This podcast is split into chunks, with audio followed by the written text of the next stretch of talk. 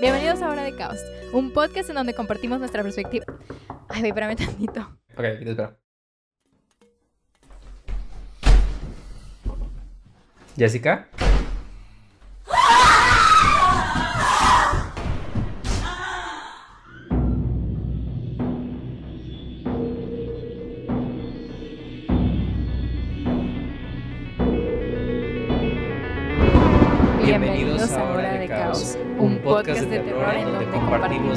Nuestra perspectiva sobre las cosas más aterradoras del mundo del entretenimiento. Yo soy Javier Roset. Y yo soy Jessica Flores y esta es la primera parte de nuestro Spooky Podcast, el cual empieza con el terror, el cual se describe como el sentimiento antes de un susto. ¿Por qué nos gusta asustarnos? ¿Por qué nos gusta pensar en algo más allá, en lo desconocido? ¿Por qué nos gusta ver a la oscuridad e imaginarnos a alguien viéndonos de regreso? Todo esto y más lo discutiremos hoy en este podcast especial, empezando por cómo nos introdujimos en este misterioso mundo del terror. De nuestra parte, fue una historia que empieza cuando nosotros éramos unos morritos, cuando teníamos apenas 5 años. En mi parte, todo empezó con mi madre, quien me introdujo a la película de Aracnofobia donde era... Mucha risa. Ahí La perdí cuando dijiste aracnofobia, güey. Güey, eso lo voy a dejar. Sí, obvio. ok, procede. El punto es, me introdujo la película de Aracnofobia, la cual empieza mi terror a las arañas, las cuales ni siquiera puedo ver sin empezar a gritar y ponerme en un pánico muy irracional. Ella pensaba que la película me iba a dar risa, pero en realidad, como ven, me dio demasiado terror. Uh, Y de ahí empezó una gran travesía con mi madre, donde me enseñaba películas del fantasmas, como La Magnífica, Los Otros, El Orfanato, La Maldición, entre otras. Como ven, son historias de fantasmas, espíritus vengativos, las cuales por alguna razón me intrigaban inmensamente. Así empezó una tradición, en cada película que pasaban en Canal 5, los dos nos sentábamos y las veíamos hasta el final. Yo gritando, a veces llorando, mi mamá riendo a través de toda mi miseria. sí, güey. Pero fue una experiencia que nos unió bastante, honestamente. Y ahí fue cuando empezó mi intriga a este mundo de lo terrorífico. Pero Jessica, ¿cómo fue tu historia? Cuéntanos. Mi historia comienza cuando también era una pequeña chaneque, una pequeña pulga. Y mi papá, mi papá, mira, mis papás son de rancho, para empezar. para empezar. O sea, esos güeyes son de que, sí, güey, anoche vi de que el, el pinche de que Satanás de que a la vuelta estaba comprando conchas en la tienda de Doña Lupita, súper tranqui, pero nada, güey, nada que, o sea, así, ¿no? Y, o sea, pues por ende, pues mi papá siempre ha sido muy fan del terror. Cuando yo estaba chiquita me puso la película de Descenso. Y para los que no la han visto, se trata de unas morras que bajan como una cueva, se pierden y salen como criaturas bien, pero bien culeras. Pero yo me traumé tanto, o sea, cuando la, cuando la vi, o sea, no podía dormir porque de verdad me daba mucho miedo, o sea, me daba mucho pánico de que recordar todo eso y así. Pues cuando fui creciendo, de que mi, mi papá, mi papá me ha traumado mucho en la infancia, ahora que lo pienso, porque él también, después, de que años después, es- él me puso ese, él sacas el videito ese, el jueguito ese de que era un laberinto en la compu y tú tenías que hacerlo. Sí. Te salías de la línea y ¡boom! Te salía de que el exorcista, de que la cara de la mona. Me Uh. puso eso cuando yo estaba chiquita, yo así de que, "Uh, bro. Entonces, De que don't. sí, yo creo que se tomó muy en serio de que lo de como eres hija de gente de rancho, de que no le vas a tener miedo de que esas cosas sacas. Ajá. Y yo de que, ok. Sí, como que me viene, igual mis papás son de rancho y ahí había muchas como leyendas urbanas. Me acuerdo que estaba el lote de mis tíos, se hacía un charco cada que llovía, de que un charco súper grande. Y mis primos me decían como ese charco no era un charco normal. Si te caías, nunca ibas a volver a salir a la superficie. Era esos charcos que se formaban que en realidad estaban extremadamente hondos. Y me contaban esta historia de esta mujer que una vez había llegado para vender un carro. No pensó que el charco era nada más allá que un charco. Cayó, vinieron las ambulancias, vinieron los paramédicos, pero nadie nunca la pudo sacar, nunca pudieron encontrar su cuerpo. Y cada que pasábamos en una noche lluviosa veíamos ese charco y mis primos me decían de que culo si no te tiras, güey. Y yo de que, ah, te mamaste, de que no me voy a tirar. Pero eran esas historias que nos contaban, igual la casa vieja de mis abuelos decían de que, ah, si espantan en la noche, que una vez a una señora que ayudaba a mi abuelo, que se quedó ahí después de horas porque algo había tenido mi abuelo y se tenía que quedar y que alguien la levantó en medio de la noche, que ella se despertó y estaba flotando y cuando se dio cuenta que estaba flotando la dejaron caer. Y fueron esas historias que nos contaban de morritos y nosotros de que, ah, gracias. Se... Sacas que mis papás les tocó de que, o sea, por la casa donde vivía mi mamá y sus hermanas, de que habían muchos árboles, o sea, era, era mucho monte, ¿no? Y había un árbol en específico muy grande donde ellas cuentan que cuando ellas estaban chiquitas, ahí se ahorcó una persona, o sea, se suicidó alguien. Obvio. Y como que siempre estaba como que ese árbol de que, o sea, siempre estuvo de que así como que muerto, sacas, de, a partir de eso. Y una vez después de que cuando regresan ya de grandes les toca, de que cuando van pasando por el carro por ahí, o sea, cruzan ese mismo árbol y ven como una cosa de que negra como pasar el carro, de que como un bache sacas, pero ven de que la figura está como cruzar de un lado a otro y o sea, como que ellas se sacan de pedo y dicen como que, güey, ¿cómo pasó eso? Y es como que, o sea, no sé, te, te hace que, guay, de que si pasan esas cosas. A mí vez me pasó eso cuando iba en la carretera. Sí, en especial pensando cómo nuestro mundo es tan antiguo, cómo hay casas que pueden tener casi 100 años y te pones a pensar, ¿qué no habrá pasado en esa casa, no? ¿Qué no habrán vivido los huéspedes originales? Porque hay muchos lugares donde no te tienen que decir si hubo un asesinato o si se construyó en un cementerio indio. No te tienen que decir eso. Así que, ¿cómo te vas a dar cuenta si lo que estás viendo son espíritus o es nomás tú intentando ser interesante, ¿sabes? Sí, porque nos gusta, o sea, no, o sea, uno estás en la fiesta y de repente es como que, güey, vamos a contar historias de terror. O sacas.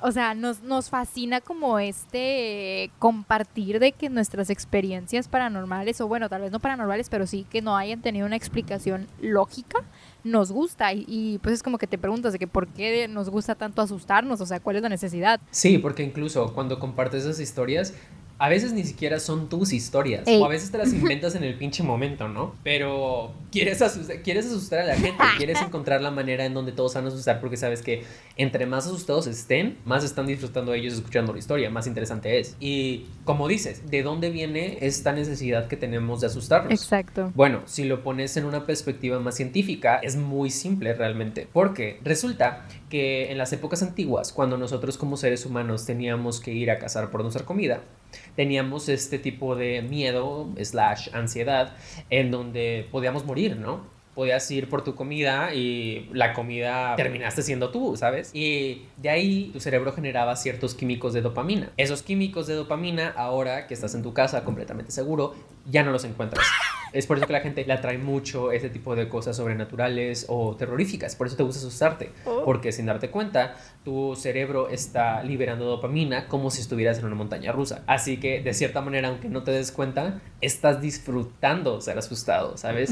Te gusta esto desconocido porque tu cerebro está haciendo que te guste. Sí, fíjate que yo siempre he sido muy abierta en ese sentido, o sea, de asustarme por las películas de terror, las historias paranormales o ese tipo de, de eventos. O sea, yo estoy muy consciente que a mí me gusta por eso que dices tú, de como que este rush que te da. Pero por ejemplo, o sea, no sé por qué, tal vez en mi caso, o sea, lo, por ejemplo, lo que es las montañas rusas y eso, a mí no me gustan mucho. Porque siento que por mi complexión, de que estoy, estoy chiquita, siento que puedo salir volando y me va a morir. Y, Como un Destino Final 3. Precisamente Destino Final 3, ¿no? E incluso igual y me puedo atrever a decir que nació por eso, no sé. No, no sé de dónde salió ese pánico, pero lo que yo comparo es que me siento como mucho más segura o más comfortable en una situación de terror, ¿sabes? Sí. A una situación de, de pues no sé, adrenalina que mucha gente lo dice que, ay, güey, es una montaña rusa, no te va a pasar nada. You don't know that. Siento que eso se debe a que ya nos desensibilizamos del terror que vemos en pantalla, que es un eh, terror en sí ficticio. Que hay gente que, si te das cuenta, alguien que no está acostumbrado al terror, ve una película de terror que tú dices de que, güey, está en oh. culera, qué pedo. Y ellos de que, la película más aterradora del mundo, de que, Annabelle, ay, no, se me va a aparecer. Y ese que, güey, asco. De que Annabelle, perras Annabelle, ¿sabes? De que ni que fuera Chucky. Y Chucky me da risa, ¿sabes? Pero tú, nosotros que estamos tan experimentados en este ámbito del terror, que nos Sí, vamos a buscar terror extranjero, terror que dices de que, güey, no vas a dormir, te va a traumar para toda la vida y tú dices que, güey, sí, esa es mi droga. ¿sabes? Quieres irte a lo más extremo. Definitivamente creo que, o sea, llega un punto en el que también de tanto que consumes, o sea, como que se te hace nulo también. Sobre todo hoy en día que las películas de terror tienen una fórmula muy como igual entre todas las cliché o, o las comerciales, así como por lo menos, ¿sacas? Este, que ya como que también de tanto que has visto o así, te acostumbras y dices como que, ah, ok, obviamente ahorita sigue un jump scare. O de que, ah, oh, es obvio de que detrás de la puerta hay algo o así, ¿sacas? Sí, y el terror es, como cualquier género, tiene estos clichés, pero al depender tanto de estas convenciones para asustarte, al tú ya saber qué esperar, esos clichés se vuelven mucho más sobresalientes que cualquier otro género, como el drama o el romance, que ya sabes lo que va a pasar, pero no las disfrutas. Mientras que el terror, lo que estás esperando es asustarte, pero si ya sabes cuándo y dónde va a salir el susto, pues ya pierdes emoción, ¿no? Sí, definitivamente. Y siento que de esa manera nos vamos más a igual ese tipo de leyendas urbanas, pero personales. ¿Sabes? Que pasa algo desconocido en tu casa Sí. y luego, luego tú dices de que, güey, me sopló un fantasma, ¿sabes? De quién me abrió la puerta del baño. Lo cual me pasó ayer, que tenía la puerta del baño cerrada mientras que me estaba bañando. Ajá. Y salí de bañarme y la puerta estaba completamente abierta y no había nadie en mi casa. Así que yo de que demons ah, y ya. Güey, que me es valió. que hay veces... Yo convivo con los fantasmas de mi casa. Ah, sí, Nos güey. toleramos. Es que, o sea, realmente eso es lo que tienes que hacer, tipo, si hay una, si hay un ente malo, pues ahí sí tienes que hacer algo al respecto, pero si son como energías o cosas por así por el estilo, es como que mira, hay que mantener la paz de que tranquilamente, este, yo no te voy a hacer nada, tú no me vas a hacer nada, o sea, ¿sabes? Sí, Pero no, también es como que no, no te voy a ayudar, o sea, no te puedo ayudar yo porque yo quién soy para ayudarte, de que ah, pasar, de que el- la línea, ¿sacas? O sea, es como que quédate. Este, a mí me pasó una vez, esa es la historia que a todos se los cuento porque pues no le encuentro el sentido. ok. Este, que un día yo estaba en mi cuarto trabajando y escucho que alguien toca la puerta. Y yo así como que, ah, bueno, pues es mi papá o algo así, ¿no? Pues abrí y no había nadie. Y me fijé así como que en las cámaras y no, no estaba de que su camioneta ni nada. Y a mí se me hizo muy raro. O sea, fui con mi mamá, le pregunté de que, oye, me, me hablabas. Y fue como que, no. Pues también de que la distancia de mi cuarto al de mis papás, pues la verdad es que sí es bastantita. Entonces como que fue como que, ah, ok, whatever. Tipo, lo dejé pasar por alto porque pues la verdad también, si pasan ese tipo de cosas, yo digo que, ay, güey, te la o sea, que no les pongo atención tampoco. Pero luego me tocó en una segunda ocasión que yo estaba de que en el baño y me estaba de que preparando para salir, me acuerdo que me estaba planchando el pelo y vuelvo a escuchar de que tocan la puerta. Y yo, a ver, ¿qué pe? Entonces la abro y no está nadie. Y yo voy con mis papás otra vez y les digo, oigan, ¿qué fue? Y me dicen, no, pues nada. Y yo, es que ya, o sea, ya van dos veces, ¿sabes? Yo, o sea, yo al principio dije, pues bueno, puede ser que haya sido la madera o algo así, porque a veces como que el material, pues, o sea, funciona de esas maneras, ¿no? X. Después de esa, me tocó una vez que yo estaba dormida, y pues para los que no me conozcan, sepan que padezco de insomnio, entonces me cuesta mucho conciliar el sueño. Y era de madrugada y no podía dormir, no podía dormir, me sentía muy como intranquila, sacas como que no sé, un peso.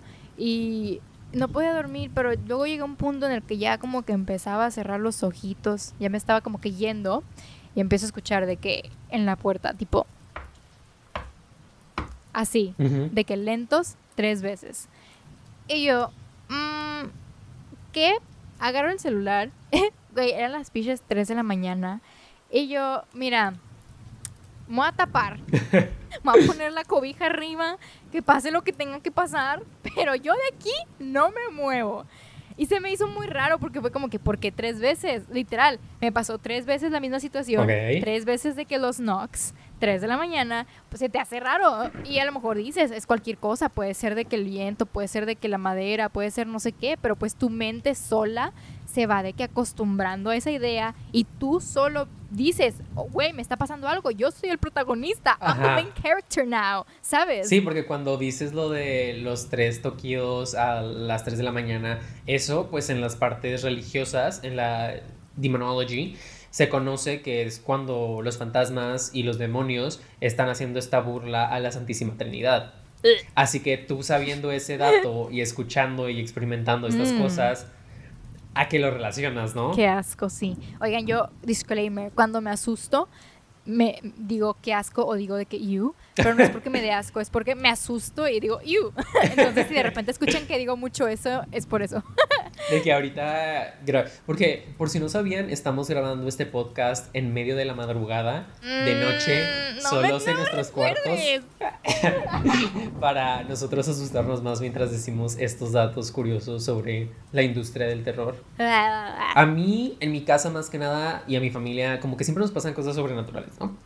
O como que somos muy supersticiosos también. Sí, en especial mi mamá y yo somos muy supersticiosos, así que cualquier cosa que pasa de volada es de que digo de que fantasmas y mi mamá de que, ay no, ya, qué miedo, y se va, pero bien que es el mame que tenemos, de que, ah, pinche fantasma, y gritamos de que, ay, pinche fantasma, de que ya, dejen mamar. Am, Oh, güey, lo vas a enojar. You shouldn't do that. no, como que he thrives, ¿sabes? De que Le gusta. este le mame, así que gusta por eso me ¿Cómo se llama? molesta. Degradation King. Sí, literal. Porque una cosa que siempre nos pasa es de que, que nos toquen las puertas, ¿no? O que suene Ajá. el timbre de la nada y no hay nadie afuera. Y pues tenemos cámaras, así que checamos la hora y pues no hay nadie afuera. O se activan de que las cámaras de que tiene conectado el timbre. También pasa mucho que mi mamá escucha que dicen mi nombre o que yo escucho que mi mamá me llama y vemos. Tere, la que nos ayuda en la casa, cuando está en la lavandería a veces escucha como ruidos y voces. Y una vez incluso vio a alguien pasar en el pasillo del segundo piso y pensó que era yo, pero yo estaba en otra recámara. Así que fue a la otra recámara y me dijo que ah, no habías pasado y por qué te cambiaste de camisa, porque según ella traía una camisa naranja. Y yo no tengo ninguna camisa naranja y le dije, qué asco y color, ¿sabes? Ah, no era yo, y así que ya, pues obviamente se asustó. Y ha, ha habido un trabajador que venía en la casa que literal es como, no voy a bajar al sótano. De que si ocupan algo del sótano es que, I'm not going, ¿sabes? Como que le da mucho Ujú. miedo el sótano. Sí, Incluso sí. de chiquito, ah, me pasó una cosa, que es la cosa que siento que más, siento que es de las cosas más aterradoras que ha pasado, que, bueno, de que me acuerdo, que tenía como 5 años y mi papá en Navidad me regaló este como peluche juguete de un duende y tenía los brazos súper largos, que era como esos duendes que ponías para que abrazara como el pino navideño. Y era un duende que parecía el guasón sin maquillaje. Imagínense eso. Ay, qué asco. Imagen super creepy y yo estaba como que no me gusta. Y mi papá, de que, ay, toma, te lo regalé. Y yo, que, güey, no me gusta, no, bye. De que he's creeping me out. Y al principio lo dejé como en un buró, pero en la mañana amanecí y estaba este juguete sentado en el piso.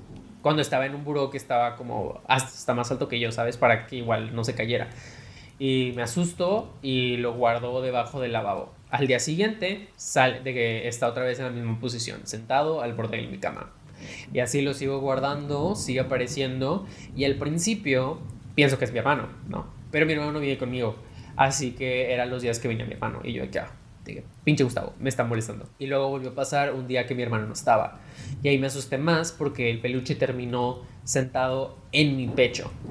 Y obviamente amanecí gritando, vino mis papás y llegó al punto donde tuvieron que escondérmelo ellos, porque decían de que ah, tal vez, como dije, soy sonámbulo, así que tal vez yo mismo me estaba como asustando sin darme cuenta, ¿no?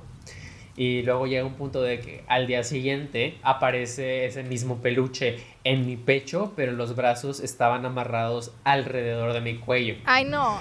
Y Uy, qué asco. Ajá. You, no, tíralo. De que Feliz- burn it. Dime que lo tiraron. algo. Ah, porque en esa parte sí fue cuando mis papás de que a la, de que a la verga, porque quién sabe dónde me lo habían escondido porque me dijeron de que no lo pudiste haber recuperado tú, sabes de que no alcanzas y yo de que dónde carajo lo escondieron y ellas de que pues no te puedo decir y yo de que ok.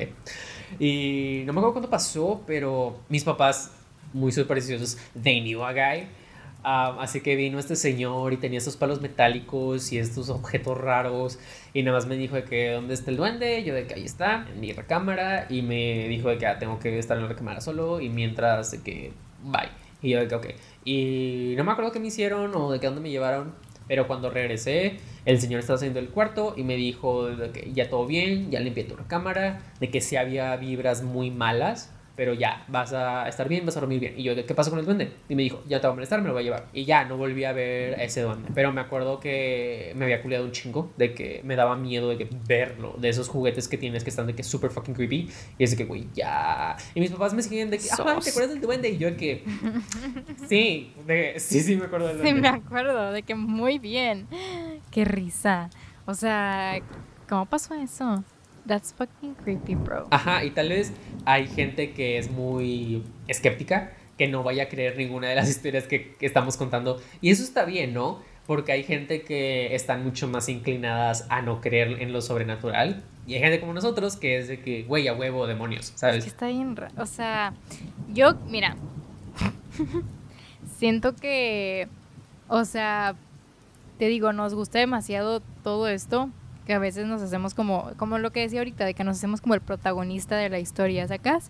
De que we want so bad creer que puede pasar. Que yo siento que siempre el ser humano, independientemente de que se trate de fantasmas, cosas de miedo o así, siempre hemos estado buscando una prueba genuina acerca de que existe algo más, ¿sacas? De ahí viene la religión. Exactamente, exactamente. O sea, el hecho de decir de que tiene, si existe un Dios, pues tiene que existir un mal, ¿sacas? Si existe X o Y, tiene que existir tal.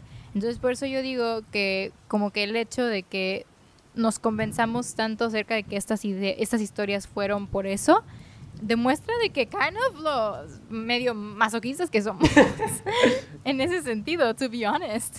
o sea, por ejemplo, cuando yo amanecía de que después de ver el conjuro, ya ves que había una escena donde la mamá como que, o sea, amanecía toda moretoneada porque la estaban poseyendo. Sí, sí, sí. Spoiler alert. Este, bueno, después de ver esa, yo me acuerdo que yo amanecía de que con moretones, y era que verga, güey, me están poseyendo, y era que no, güey, tienes anemia, o sea, no, no, que no es eso, pero, o sea, sí, sí, está ese concepto de como que creer en estas historias de terror de que lo tenemos bien, bien marcado. Sí, porque como dices tú, nos gusta ser el protagonista, de que incluso en la vida cotidiana, para nosotros, nosotros mismos somos el protagonista de nuestra historia, todos son side characters a nosotros, ¿sabes?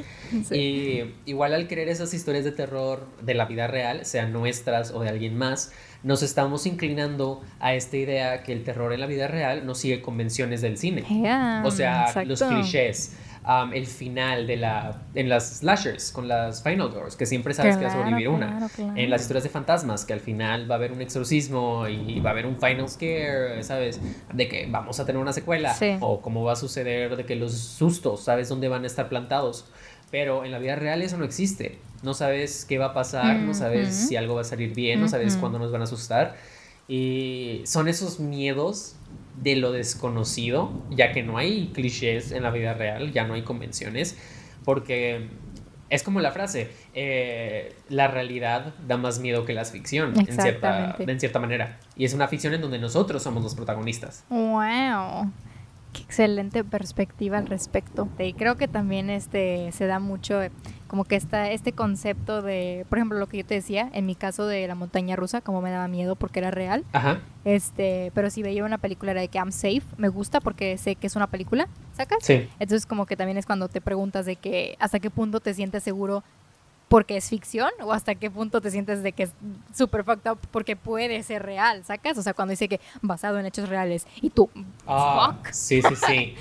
Incluso la película de Texas Chainsaw que de que estaba basada de que en el asesino serial Etienne, que era un caníbal, pero en sí la historia de Texas Chainsaw no era real, ¿sabes? Pero todo el marketing estaba de que basado en una historia real. O a veces para, para no meterse en cuestiones legales se han inspirado. Esa es la diferencia. Cuando está basado, eh, significa que sí usaron una historia real y sí está completamente basada en una historia real. Pero cuando dice inspirado en una historia real, significa que solo agarraron elementos o un concepto. Y pues sí, es eso como dices, que en la ficción ya te sientes seguro, pero en la vida real pues no, de que nunca te vas a sentir seguro en tu realidad porque nunca sabes lo que va a pasar. Y siento que es por eso que nos inclinamos a creer estas historias reales o incluso películas que pasa algo que dices, ala, es una película maldita, es un set embrujado, que es de lo que vamos a hablar más adelante. creepy shit. Indeed.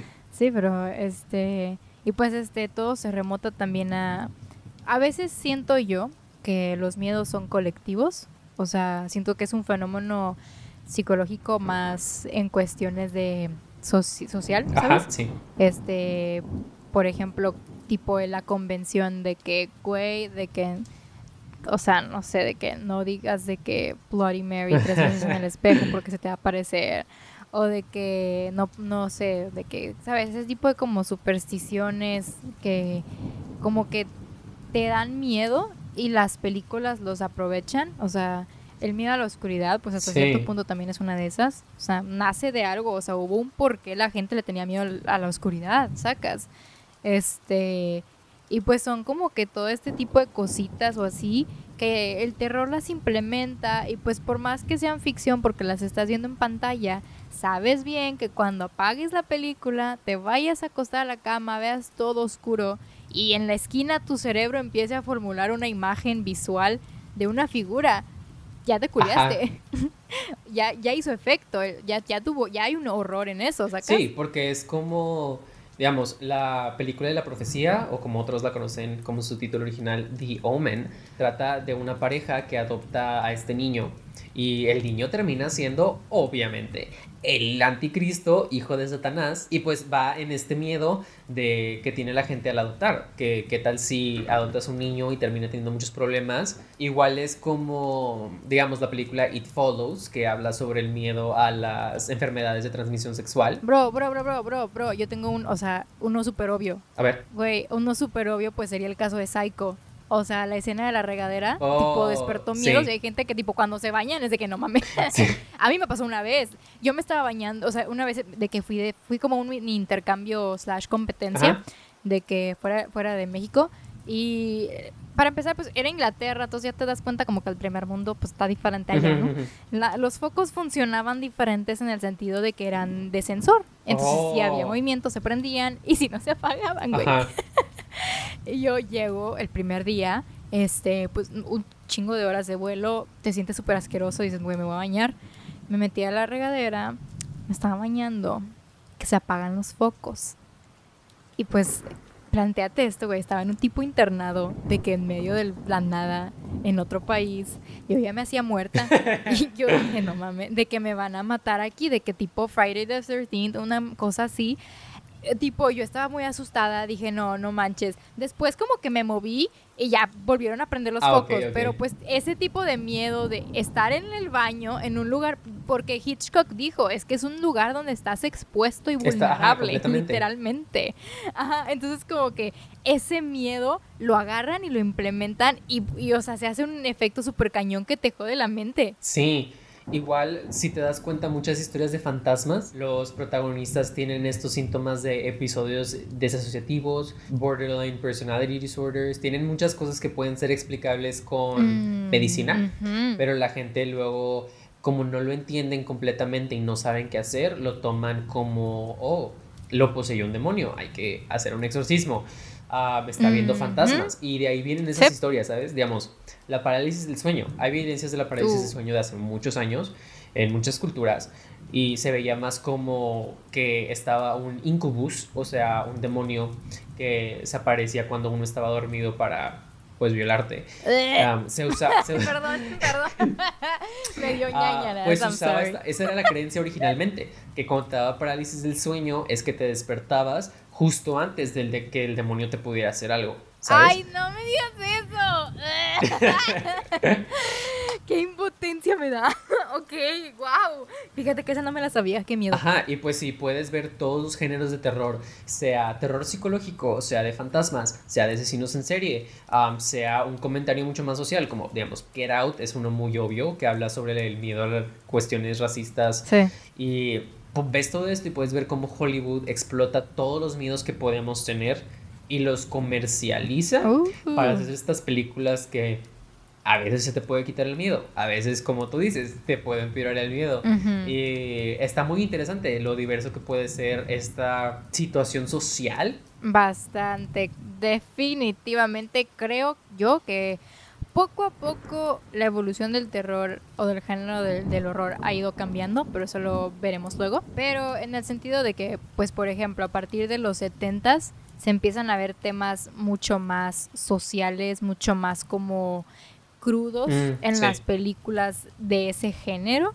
O sea, eh, resulta pues ser que a partir de los 60 cuando empieza todo esto de la revolución sexual, las drogas, esto, esto y aquello, que son como épocas de cambios más radicales en ese tipo de pensamientos, empiezan a, a surgir estas películas del género que juegan con estas, o sea, ideas que a la gente le daba miedo en ese momento, que era pues todo esto de lo desconocido, todo esto de la brujería, el demonio, esquizoye, ¿sabes? Y empiezan a surgir estas películas de pues lo que es el horror clásico, que pues ahorita igual y explicas un poquito más de qué va eso, pero pues por eso en esa época tenemos este auge de El Exorcista, The Omen, tal, tal, tal, Halloween, bla, bla, bla, o sea, empiezan a salir muchos, muchos títulos reconocidos de amantes del terror empiezan por esa época, ¿sabes? Sí, porque, digamos, considerando, esto fue después de que empezaron los Warrens. Aún no se popularizaron como antes, pero ya habían sacado varios libros, ya se les conocía como investigadores paranormales y ya se empezó a popularizar más el género literario de terror. Ahí fue cuando se publicó el libro del exorcista. Por si no sabían, el exorcista antes era un libro. Libros de fantasmas, ah, libros como The Haunting of Hill House, Ah, muy buena serie Netflix, vayan a verla. Libros de Stephen King se volvieron un poco más populares, en especial sus historias de fantasmas.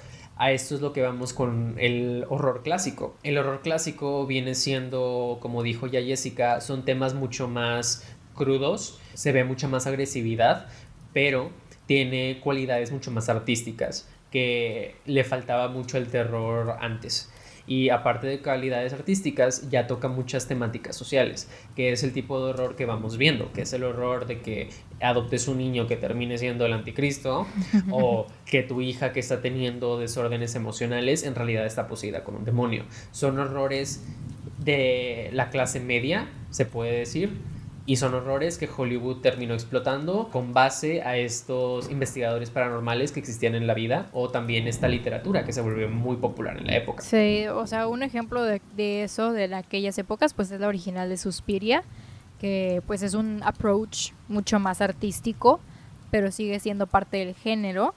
Y por ejemplo, lo podemos comparar con películas de hoy en día, tal vez que no son tal cual de que, o sea, horror o así, ¿sabes? Pero pues por ejemplo cuando ves de que eh, Black Swan, que es un estilo más, cinematográficamente hablando, es un estilo un poco más como tirándole al como experimental o whatever. O bueno, igual, Midsommar, do I even need to explain? tipo, ¿a qué vamos? O sea, poco a poco como que estas críticas sociales se van haciendo mucho más grandes y lo que pasa es como que, o sea, lo puedes direccionar de alguna manera u otra a lo sobrenatural, ¿sabes? O sea, mezclarlo, decir como que que hay algo que me dé miedo a mí en la vida real y cómo lo puedo sobre exagerar, o sea, para intentar como que explicar lo inexplicable. Sí, porque eso es lo que siempre ha sido, de que el terror siempre ha sido una crítica social, incluso en su nacimiento, el expresionismo alemán, que luego lo vamos a terminar explicando. Pero sí, el, el terror siempre ha sido eso, es una manera en la que los artistas exploran miedos de la sociedad y los vuelven arte prácticamente. Definitivamente, o sea, por ejemplo, en el caso de, de Ari Aster, que es el director de tanto Hereditary como Midsommar, o sea, toda su filmografía, bueno, realmente solo tiene de que dos películas y el resto son cortos, pero todas tratan de temas mundanos, o sea, son temas de que cosas así de que ah, de que desde el miedo de una mamá de perder a su hijo por irse a la universidad hasta una relación tóxica hasta coping up with death. Exacto. Y los aborda de una manera tan interesante, se podría decir, que empieza convirtiéndose en este género, sacas. Porque fácil pudo haberlo hecho un drama, pero dijo, no, ¿por qué? Porque dentro de nuestra vida real hay un terror que no estamos viendo. Porque igual es la manera en la que un director puede agarrar esta situación, como tú dices, es una situación mundana y le agrega algo sobrenatural. En Hereditary le agrega este tema de brujería, ¿no? Y esta atmósfera de algo desconocido, ¿no? Que algo está pasando a nuestro alrededor, cómo nos están manipulando, no nos damos cuenta, pero todo es un drama familiar. Y siento que de eso se trata mucho el horror. Es agarrar algo que normalmente se puede explicar y le buscas algo sobrenatural, cuando algo que ya no puedes entender o explicar de manera racional, pues obviamente lo ligas con algo sobrenatural, ¿no? Si piensas que, que, algo le pasó a mi hija, ¿no? Mi hija se murió en un accidente obviamente fueron brujas, ¿no? De que como no tienes, de que porque era una niña chiquita, nunca hizo nada, nadie le hizo nada, fue un accidente, ¿no? Pero quieres creer que hay algo más allá para explicar tu tragedia y ahí se conecta. Sí. ¿Y sabes qué es más explicable todavía? ¿Qué? Los terrores dentro de los sets de filmación. ¿Es ¿Is it marketing? ¿Is it not? ¿Qué sucede con eso? Oh, oh. a continuación les vamos a contar un poco de historias detrás de cámaras en las películas que se consideran malditas. Literalmente había gente creyendo que si tú veías esa película ibas a terminar endemoniado. And that's the fucking tea. Empecemos con mi película favorita de terror, El Exorcista. Es la película que literalmente todo el mundo ha escuchado, El Exorcista. ¿La has visto? No lo sé, pero ya la has escuchado. Todo el mundo hemos visto la cara de esa niña todo el mundo hemos escuchado acerca de esa película, nuestros papás la vieron en su debido momento. Entonces, ¿qué hace el exorcista prevaler? No sé si, I don't even know if that's a word, pero ¿qué hace el exorcista de que seguir existiendo en nuestras mentes a pesar de que ya pasó un chorro de tiempo? Porque es considerada una de las películas de terror más cañonas. Por eso mismo que contábamos ahorita, en esa época se empezó el horror clásico, se empezaron a hablar de temas tabús. La gente no quería creerse que una niña podía estar poseída y podía masturbarse con un crucifijo, porque eso era de que, no, no, no, we don't like that, we don't see that, but they did it. ¿Sabes cómo? Sí. Y lo peor del caso viene cuando ves todo lo que conllevó esa película, o sea, fuera de la, la película en sí, si tú la ves ahora, no te va a dar miedo. Güey, yo la vi en un ciclo de cine de terror hace como uno o dos años. Yo me culié. Eh, ¿En esa película sigue dando miedo. Pues, ¿Será que ya la vi muchas veces? Tal vez. Bueno, the point is que mucha gente que yo he conocido dice que, güey, o sea, no me dio miedo, lo que me estaba esperando otra cosa. Pues sí, güey, porque estás acostumbrado al terror de que sintético de hoy en día. Ah, sí. Pero ¿Qué pasa cuando investigas un poquito más de la película y te das cuenta que alrededor de nueve personas murieron durante toda la producción y distribución en total? That is fucked up. Ok, para los que no hayan visto El Exorcista y la quieran ver porque queda muy bien con la época de Halloween, se trata básicamente de esta pequeña niña que de la nada encuentra una ouija en su basement y pues invoca de que al demonio. Y se posee y pues básicamente la película es como que están tratando de darle una explicación a su caso y pues eventualmente ya cuando se dan cuenta que ni siquiera la ciencia lo puede de que explicar, literal volvemos a lo mismo, explicar lo inexplicable, pues acuden a un exorcista. Y de eso se trata, literalmente es un exorcismo toda la película. este lo que pasa con esa película es que pues muchas cosas sucedieron en el set, lo más como wow, que dices de qué verga. Ups.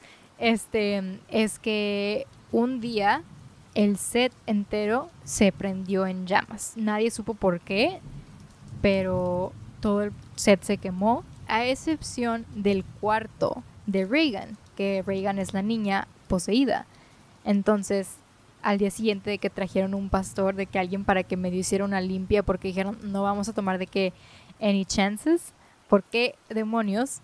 LOL, ¿por qué demonios este cuarto fue el único que quedó de que en pie, ¿sabes? De que por qué lo demás se quemó excepto esto, o sea, son ese tipo de cosas que tú dices de que, güey, a la madre, ¿sabes? Sí. O sea, y no solo eso, de que, o sea, por ahí estuve viendo también que dijeron como que en la postproducción, de cuando estaban haciendo el montaje y eso, de que de repente veían cosas que no entendían por qué estaban ahí o por qué de que fallaban en ciertas partes de que la película o eso. O aparte de eso, pues hubieron muchas lesiones en set. La actriz que hizo a la mamá, hubo una escena en donde se cae y la reacción que tú ves en pantalla, ese grito de horror que grita, o sea, que vaya, válgame la redundancia, que grita la mamá, es genuino. O sea, literalmente la lastimaron en set para que saliera de que esa reacción genuina y ella, o sea, la actriz de que pasó años diciendo de que me traumó, o sea, literalmente lo sentí, de que lo viví, o sea, no fue actuación, yo viví eso. Y eso está demasiado cañón, sobre todo sabiendo que, o sea, la película está basada en hechos reales.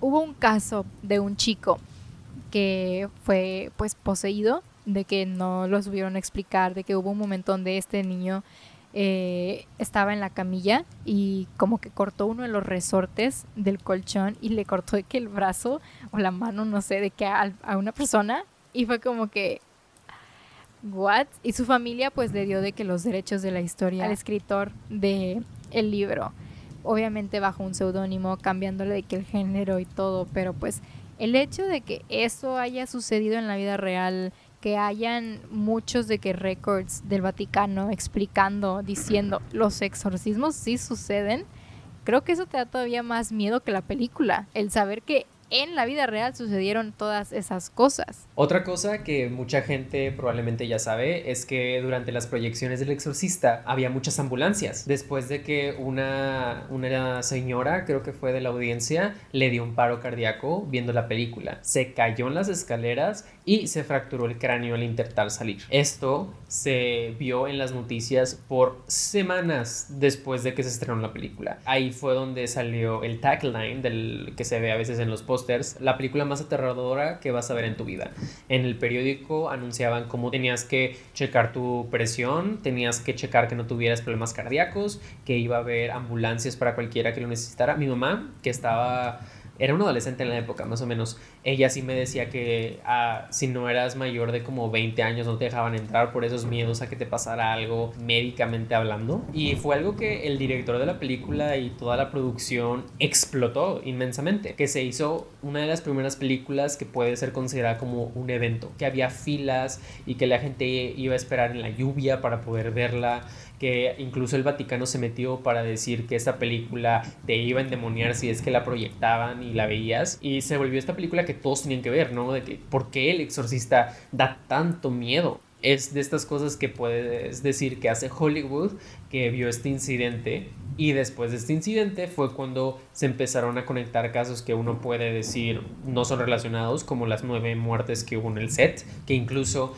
la voz que hace para el demonio, de que la actriz que hace la voz para Regan cuando está endemoniada, su hijo terminó matando a su propio hijo y a su esposa y luego alguien murió en un accidente de motocicleta, accidente de auto, a problemas de pulmón, gente relacionada en el set, ¿no? Puedes decir, son eventos muy trágicos que sucedieron sin nada que ver con la película, pero la producción dijo, no, es porque trabajaban en la película, es porque estaban demoniados, ¿no? Lo conectaron y se volvió un tipo de leyenda que puedes ver las películas más aterradoras y los sets más embrujados y siempre te va a salir el exorcista como el número uno. Sí, o sea, la pobre de que Linda Blair, que es la actriz de, de la chica de Regan, güey, de que la pasó bien difícil. O sea, la gente después de ver la película se la encontraban y, y, de que, o sea, literalmente la tachaban de que ella era el demonio.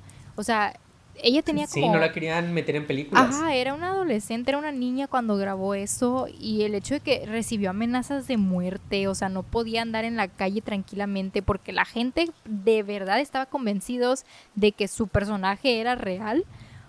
O sea, y es como que cuando te pones a pensarlo de que realmente, o sea, la película tal cual no da miedo, sino da miedo cuando te enteras de que en la vida real hubieron todas esas repercusiones. O sea, pues ya dije que me gusta mucho la película, ¿no?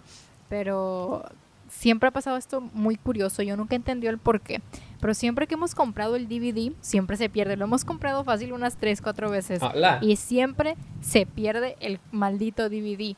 ¿Por qué? We don't know. Y ahora pasando a nuestra segunda película maldita, vamos a hablar de una película que ya mencioné como tres veces, que es La Profecía, a.k.a. The Omen. La historia trata de este hombre que es un embajador, si no me equivoco, que va a tener un hijo, pero el hijo muere al nacer, nace muerto el bebé, pero no quiere darle noticia a la esposa, así que decide intercambiar este bebé con otro que encuentra en el hospital, el cual terminan llamando Damien. El niño crece y en su sexto cumpleaños empiezan a pasar cosas aterradoras, cosas extrañas con su niñera, con su madre, con el padre que lo atiende, hasta descubrir que este niño es en realidad el anticristo, hijo del diablo, que va a traer consigo el fin de los tiempos. En esta película, como en la anterior, habían pasado cosas muy muy extrañas. En el set sucedió una muerte que fue para el, que manejaba mascotas. Él había hecho justo una escena donde un perro rabioso intenta atacar a, al niño, al Damien. Y un día después, literalmente, estaba manejando un tigre y el tigre lo terminó devorando vivo.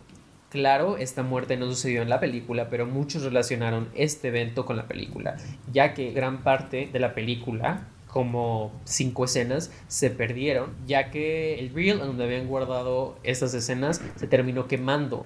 Otra cosa muy interesante que pasó, créanlo o no, en tres ocasiones diferentes un rayo golpeó el avión que estaba transportando al cast y al crew de la película. Momentáneamente hubo fallas y se creía que iba a caer el avión en la segunda vez que eso sucedió. Por esto mucha gente piensa que estaba maldita la producción. De igual manera, en Londres, donde se grabó parte de la película. Hubo dos intentos de bombas en los que estaban involucrados gente que participó en la película, particularmente el cast principal. Y aquí viene la cosa más extraña. El diseñador de efectos especiales, Ron Richardson, mientras que estaba trabajando en la película, sufrió un accidente automovilístico, el cual le quitó la vida a su esposa Liz Moore, la cual sufrió una decapitación completa. Él sobrevivió al incidente, pero este evento sucedió un día después de que se grabó una escena de muerte en donde un padre es decapitado. Igual, un dato curioso es que la calle en donde sucedió el accidente estaba solo a 66.6 kilómetros de un pequeño pueblo llamado Omen. Todo esto suena sobrenatural, pero hay que considerar que, como el exorcista, los rumores de un set maldito y una película que causa la muerte de cualquiera que esté involucrado en la producción, vino del director y del productor, lo cual nos puede volver a llevar a cómo estas producciones de Hollywood están explotando tragedias reales para crear marketing gratis para sus películas de terror y volverlas legendarias. Wow.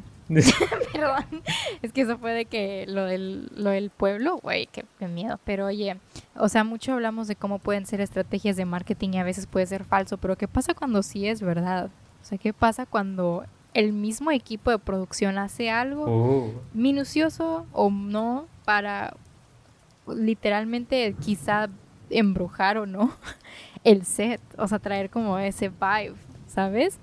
Lo que sucedió en el caso Güey, every fucking episode, bro. Every fucking episode. no puedo creerlo. Ok, serio, post, post creepy. El caso de Poltergeist. El caso de Poltergeist, una de las muchas películas consideradas malditas, aplicó más o menos este mismo efecto.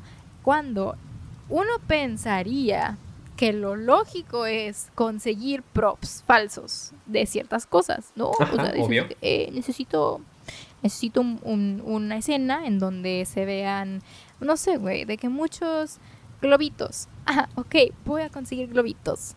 Necesito una escena donde se vean muchas teles. Ok, tal vez no vamos a comprar todas las teles, pero podemos recrearlas y ver una manera de ingeniárnoslas sin gastar mucho. Porque para los que no estudian cine, lo cual dudo porque creo que la mayoría de la gente que nos escucha son dos de cine, tragically, este, pues todos sabemos lo importante que es ahorrar y mantener el presupuesto en el margen. Pero hasta qué punto realmente, realmente mantener un presupuesto es de que súper así, limitado. El caso de Poltergeist es algo que a mí hasta la fecha me da horror me da pánico, me da asco. Yo como una persona interesada en el departamento de arte, me da mucho, pero mucha impotencia escuchar esto. Lo que pasa es, para los que no hayan visto la película, eh, es de una familia que se muda a esta casa y pues empiezan a surgir entidades, empiezan a surgir estas criaturas o seres sobrenaturales que se les llaman los poltergeist. ajá. son una especie de fantasma, pero más como que agresivos, así como que quieren, o sea, son los que tipo un fantasma como tal no te puede mover cosas, pero un poltergeist sí, porque utiliza esas energías negativas. Entonces, en esta película hay una escena donde la mamá se cae a la alberca de que toda lodosa por la lluvia y así, y empiezan a surgir cadáveres. Aquí es donde nos preguntamos qué necesidad había del departamento de arte de usar esqueletos reales. Todo lo que vemos en esa escena fueron esqueletos que compraron chip de, o sea, literal, los compraron porque estaban baratos y pues porque eran esqueletos. Sí, de hecho, nadie del cast y ni del crew en ese día excepción con los de arte, sabían que eran esqueletos reales. Exacto. Hasta la actriz en una entrevista dijo que se dio cuenta después y que la justificación fue que era más barato comprar esqueletos de una morgue que crear esqueletos que fueran props hechos de plástico. Fue quizá esa decisión poco lógica del departamento de arte lo que causó que la producción de Poltergeist terminara realmente embrujada. Tan, tan, tan. Muchos tal vez lo conocen, pero esta película está plagada con varias tragedias. Empezando con un exorcismo real que sucedió en la segunda entrega, Poltergeist 2, El otro lado, en donde el mismísimo actor Will Sampson, que interpreta un chamán en la película, realizó un exorcismo en el set después de enterarse de todo lo acontecido con los esqueletos.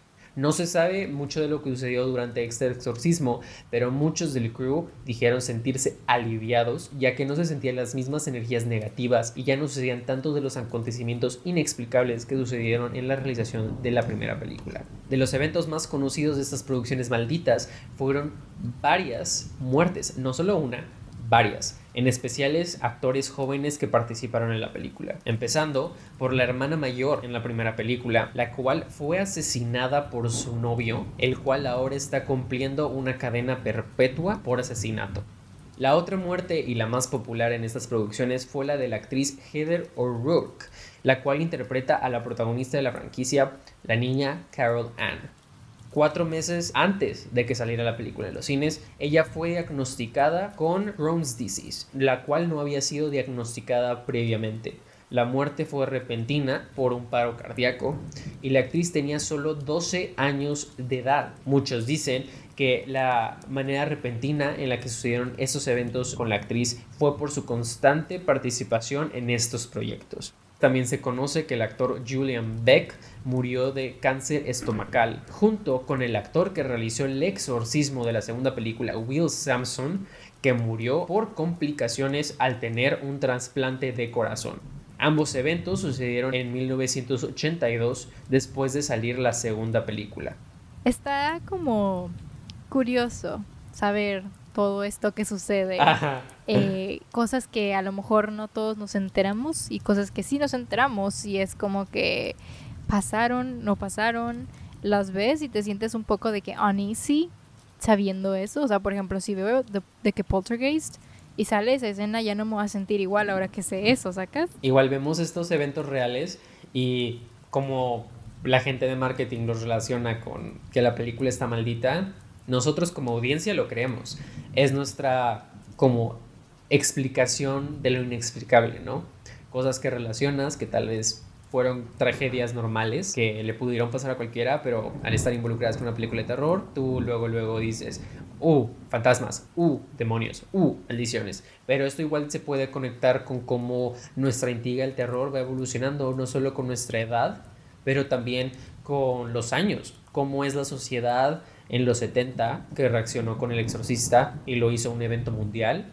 ¿Y cómo es la sociedad ahora? que sale cualquier cosa en internet y la descreditan como una farsa, algo que puede hacer en Photoshop o lo vuelven algo viral, como es con las creepypastas, en especial este Slenderman, que empezó con un concurso de fotografía en Photoshop y que se volvió una de las historias de terror más conocidas del internet, incluso influenciando a dos niñas a asesinar a una de sus compañeras. Tienes mucha razón en eso de cómo nuestro contexto realmente define nuestra percepción del terror. O sea, como a lo mejor hoy en día lo que más nos asusta son este tipo de cosas, más como una persona documentando de qué lo que le pasó o de que un grupo de amigos yendo de que a explorar una mansión embrujada y que les pase algo, ¿sacas? O sea, antes como no se tenían todas estas herramientas que son de que las cámaras, de que las plataformas sociales, etcétera, etcétera, pues era mucho más fácil creerte la historia porque iba de boca en boca. Pero hoy en día si te cuento algo, o sea, muy probablemente la gente dice que, ay, güey, claro que no.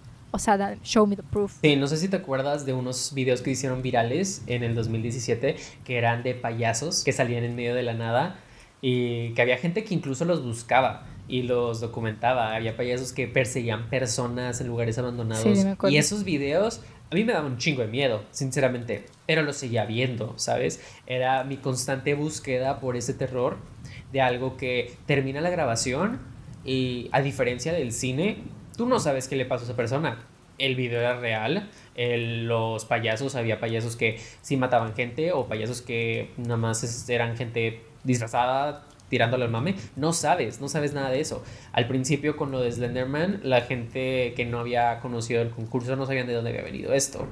Igual las leyendas urbanas del internet que han sido cambiadas en foros una y otra vez, nadie sabe de dónde vienen.